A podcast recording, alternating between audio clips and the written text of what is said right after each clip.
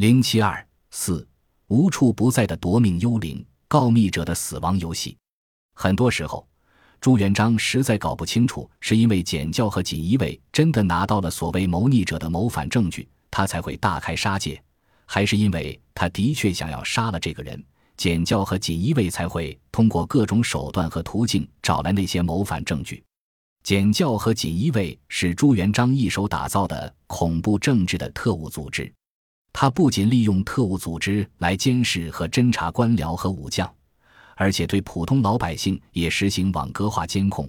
整个帝国布满了无处不在的耳朵和眼睛。朱元璋的疑心病源于一个“怕”字，既怕官僚手中握有过分膨胀的权力，有一天会威胁到自己的皇权；也怕那些强悍跋扈的武将私底下积蓄叛变的力量，更怕底层民众不满，像他当年一样起兵造反。以告密者的死亡游戏，朱元璋骨子里天生就有敏感偏执的成分，对人始终抱有一份警惕之心，凡事持怀疑态度。他的这种恐惧感和不安心理，只要受到外界的一点小小刺激，就可能会引发巨大的震荡。如果有人留心锦衣卫成立之前的那段历史，会发现有这样一批人潜伏于大明的内廷与外朝，他们没有留下自己的姓和名。他们只有一个称呼“简教”，简教的品位极低，除四查、告发他人的阴私勾当外，几乎没有其他任何权利。但是，就因为他们如魅似鬼的存在，让洪武皇帝那双混沌的双眼成了一双千里眼，让他有些幻听的耳朵成了一对顺风耳。无论品级多高的官员见了他们，也都会惧怕三分。情报工作自古以来就被视为没有硝烟的战场。你中有我，我中有你，阴谋血腥是斗争的常态化。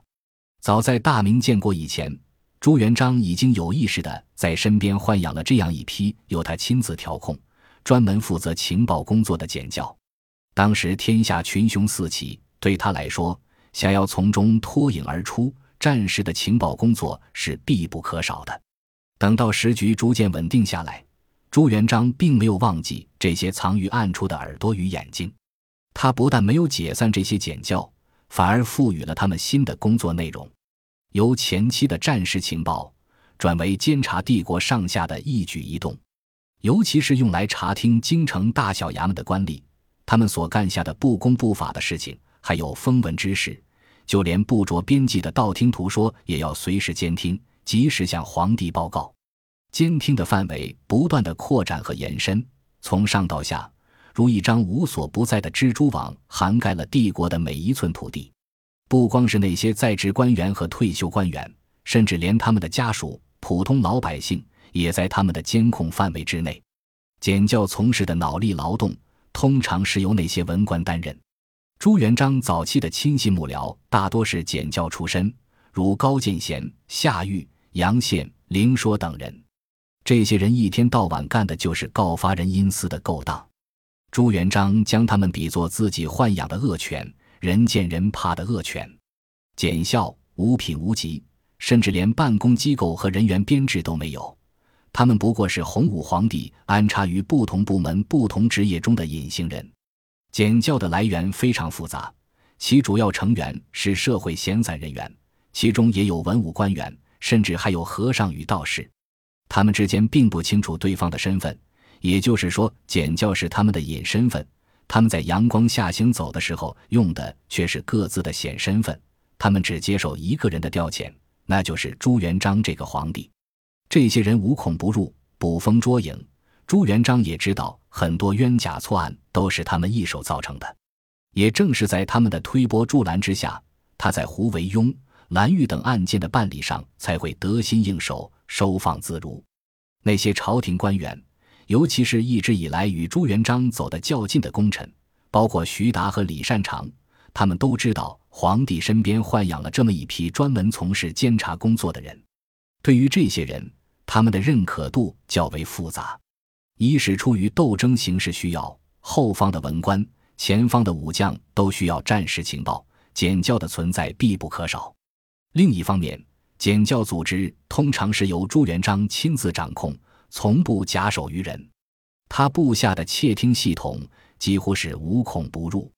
这样一来，谁也不知道身边到底谁是检教，每个人都面临着随时被监控、被揭发的风险，人人自危。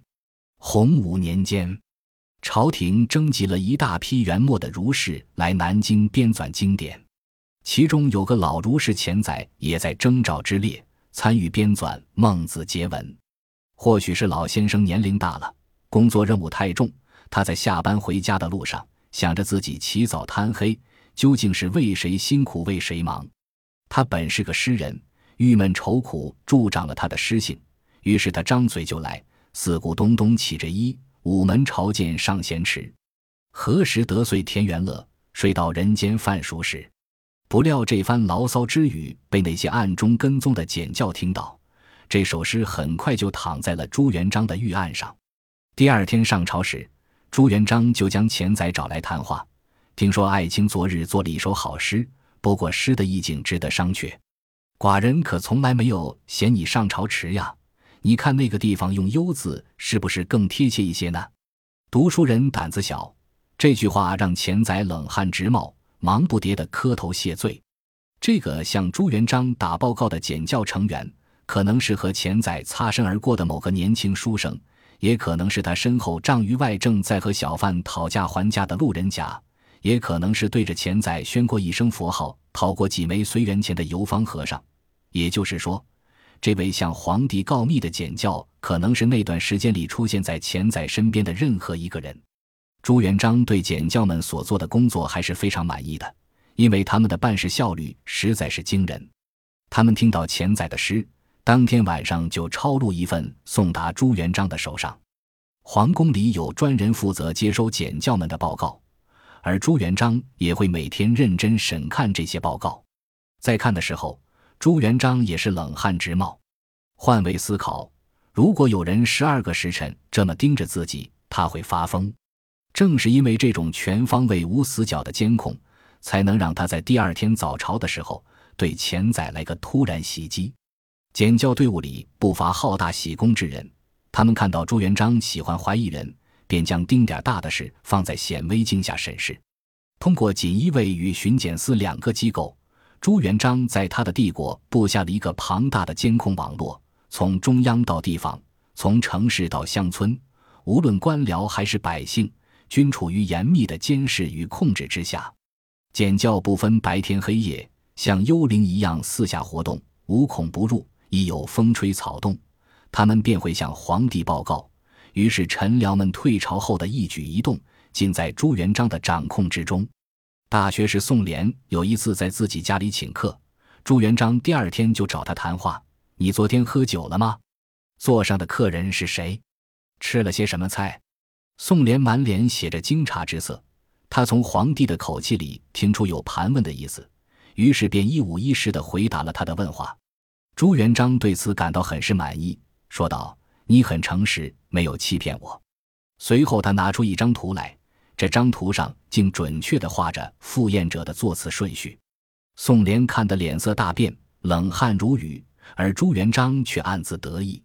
国子监祭酒宋的因是在家中独自生闷气，暗中监视他的检教便把他生气的表情画了下来，报告给了朱元璋。宋乐上朝时，朱元璋便问他为何无端的在家中生闷气。到底是在生谁的气？是不是在生他这个皇帝的气？宋乐赶紧叩头如捣蒜，承认自己的确是在家中生闷气，不过与陛下无关，是因为夫妻关系不和睦，与夫人闹得不开心。他问朱元璋是如何得知自己在家中生闷气，朱元璋便将锦衣卫的画像递给他。宋乐看到自己面带怒容的画像时，脸色变得异常深沉。他一定不会想到，和夫人生一场嫌气也会被皇帝知道，这也太可怕了。某大臣闲来无事，在家中与妻妾们打麻将，结果不小心丢了一张二万，怎么找也找不到。次日上朝，朱元璋问这个大臣昨天晚上在家中忙活些什么。大臣以为皇帝要过问他的生活作风问题，便如实禀告，并请朱元璋恕罪。哪知朱元璋听了。不但没有发怒，而且表扬他说：“卿不欺我，朕不怪也。”说完，便从自己的袖子里摸出那张二万扔给他。吏部尚书吴林已告老回湖北黄冈，但朱元璋对他还是不太放心，怕他利用自己的威望在下面做不利于朝廷的事，于是便派特务前往侦查。这个简教到了吴林的家乡，并不直奔吴宅，而是东转西溜，看能否打听到一些关于吴林图谋不轨的传闻。这名简教经过一片稻田，见一个农夫模样的老人正坐在田边休息，便上前问他。可知此地有个吴尚书，不料老人却回答：“鄙人便是。”简教看他那苍老的样子和农夫没有多大区别，便回京向皇帝如实报告。朱元璋这才放下心来。类似的事例举不胜举。朱元璋编织的这张网络体系，让整个帝国处于监控之下，从官员到百姓，每个人都活得战战兢兢，如履薄冰。朱元璋虽然亲自领导检教组织，但也不可能做到事必躬亲，也需要有人来替他管理。杨宪就是检教成员，而且是其中的核心人物。元至正二十七年，朱元璋消灭张士诚后，在他的地盘上设立浙东行省，专门派他的外甥朱文忠担任行省右丞，总管军务，同时让杨宪作为属官随行辅佐。临行前，朱元璋特地叮嘱他：“朱文忠是我外甥，年轻为历练，地方事由你做主张，如有差失，罪只归你。”朱元璋这么做的目的，就是让杨宪帮他时刻盯着朱文忠。本集播放完毕，感谢您的收听，喜欢请订阅加关注，主页有更多精彩内容。